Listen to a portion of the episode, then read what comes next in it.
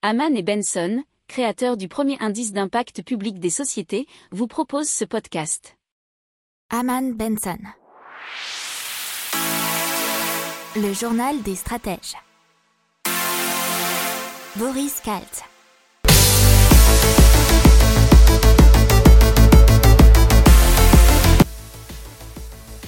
Bonjour à tous et bienvenue dans le journal des stratèges pour une revue de l'actualité écotech et impact du jour. La une, ce sont les Français qui quittent de plus en plus ces centres-villes. Dans l'écho, on va parler de l'effondrement du tourisme. Dans la tech, de Haut Sol, qui est une batterie nomade. Euh, on va parler ensuite d'une intelligence artificielle qui met en mouvement des photos. Et ensuite, dans l'impact, de Q-Pinch, qui capte la chaleur et qui la transforme en énergie. Vous écoutez le journal des stratèges numéro 139 et ça commence maintenant. Donc on parle dans l'immobilier des Français qui désertent de plus en plus les centres-villes. Avec, euh, on a du coup une augmentation des prix des maisons et de certains appartements. En Ile-de-France, par exemple, c'est 9,2% pour les maisons et 9,8% pour les appartements au premier semestre 2021 par rapport au même semestre 2020, bien entendu. Alors Ile-de-France, c'est sans compter Paris, puisque le prix du marché parisien est en baisse de 3,6% pour s'établir à 10 287 euros le mètre carré au premier semestre. Alors c'est par rapport au prix de 2019. Dans les autres régions de France, vous avez un nombre de transactions qui est en hausse de 10% par rapport au premier semestre 2019, avec des prix en net hausse.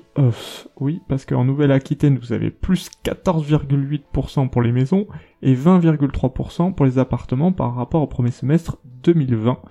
En Bretagne, c'est 10,1% pour les maisons et 13,7% pour les appartements. Et on parle de l'effondrement du tourisme mondial dû à la pandémie qui pourrait entraîner une perte de plus de 4000 milliards de, de dollars pour le pays mondial sur les années 2020 et 2021. C'est une fois et demi le PIB français selon la CNUSED, qui est la Conférence des Nations Unies sur le commerce et le développement. Le tourisme international et les secteurs qui en dépendent ont subi une perte estimée à 2400 milliards de dollars en 2020. Le nombre d'arrivées de touristes internationaux a diminué de 74% en 2020 par rapport à 2019. Et le début de l'année 2021 est le plus sombre, puisqu'il y a eu un déclin mondial moyen de 88% par rapport à la période pré-pandémique. Les régions les plus touchées, Asie du Nord-Est, Asie du Sud-Est, Océanie, Afrique du Nord, Asie du Sud, les moins touchées, Amérique du Nord, Europe occidentale et Caraïbes. Alors l'OMT, euh, l'Organisation mondiale du tourisme, si je ne m'abuse, estime que 100 à 120 millions d'emplois directs liés au tourisme sont menacés. on parle de Au Sol, euh, qui est une batterie nomade inspirée de technologies spatiales. Alors qu'est-ce que c'est? C'est une station de batterie intelligente en libre service. Alors chaque batterie nomade possède de quoi recharger tous les types d'appareils, avec donc tous les ports possibles et imaginables. Chaque Pico offre 20 heures de charge pour un ordinateur ou 90 heures pour un smartphone. Les batteries au sol ont été pensés pour être utilisés dans des espaces collectifs, par exemple les bureaux, les coworking, et les batteries euh, sont connectées à Internet. Il suffit donc d'utiliser un badge ou l'application développée par au sol pour débloquer la batterie et pouvoir commencer à l'utiliser. Dès qu'une baisse de régime des performances est remarquée, euh, les cellules au lithium sont remplacées et utilisées dans des batteries à destination de la défense ou d'ONG.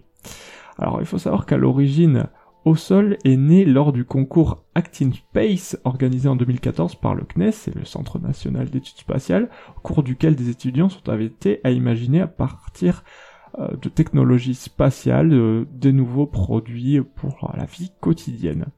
Les étudiants ont donc imaginé un projet qui était un générateur solaire mobile destiné aux ONG qui ont parfois difficilement accès à l'énergie dans les pays où elles officient.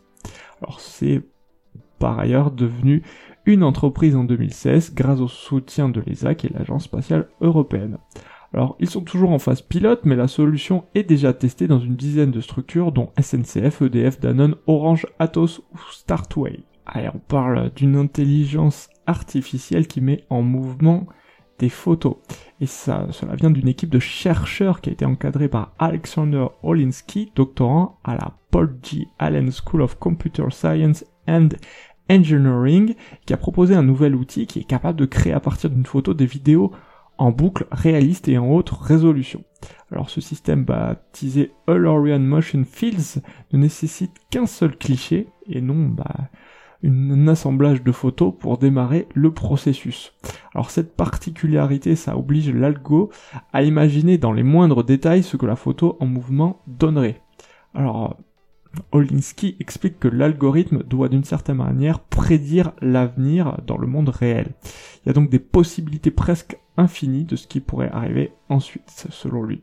Les développeurs ont utilisé la méthode du splatting qui consiste à placer les pixels d'une photo pour suivre les mouvements prédits. Afin de compenser des pixels manquants, l'équipe a incorporé un splatting symétrique qui demande à l'IA de prédire également le passé de la photo. On parle maintenant de QPinch qui est une euh, scale-up technologique basée dans le port d'Anvers, pleinement engagée dans l'efficacité énergétique dans le secteur industriel. Alors, qu'est-ce qu'ils ont fait? Ils ont développé une technologie qui permet de capter la chaleur résiduelle dégagée dans de nombreux procédés industriels et de la valoriser en chaleur de procédés et euh, réutilisable. Elle est ainsi en mesure de réaliser des réductions de CO2 super importantes. Le port d'Anvers soutient QPinch, à hauteur d'un million d'euros. Alors pourquoi on en parle en ce moment? Puisque Thierry Breton, le, connaissez le commissaire européen, euh, s'est rendu là-bas et il a apprécié l'expérience de ce projet qui contribue, euh, je cite, à une économie circulaire et économe en énergie. Il faut savoir que du coup, en mobilisant plusieurs acteurs locaux, il montre l'intérêt de travailler auprès des écosystèmes industriels. Voilà, c'est tout pour aujourd'hui. Je vous souhaite une excellente journée et je vous dis à demain pour plus d'infos. Ciao. Pour approfondir ces sujets, abonnez-vous à la newsletter de Haman et Benson et écoutez nos autres podcasts que vous retrouverez dans les notes de l'émission ou sur notre site internet.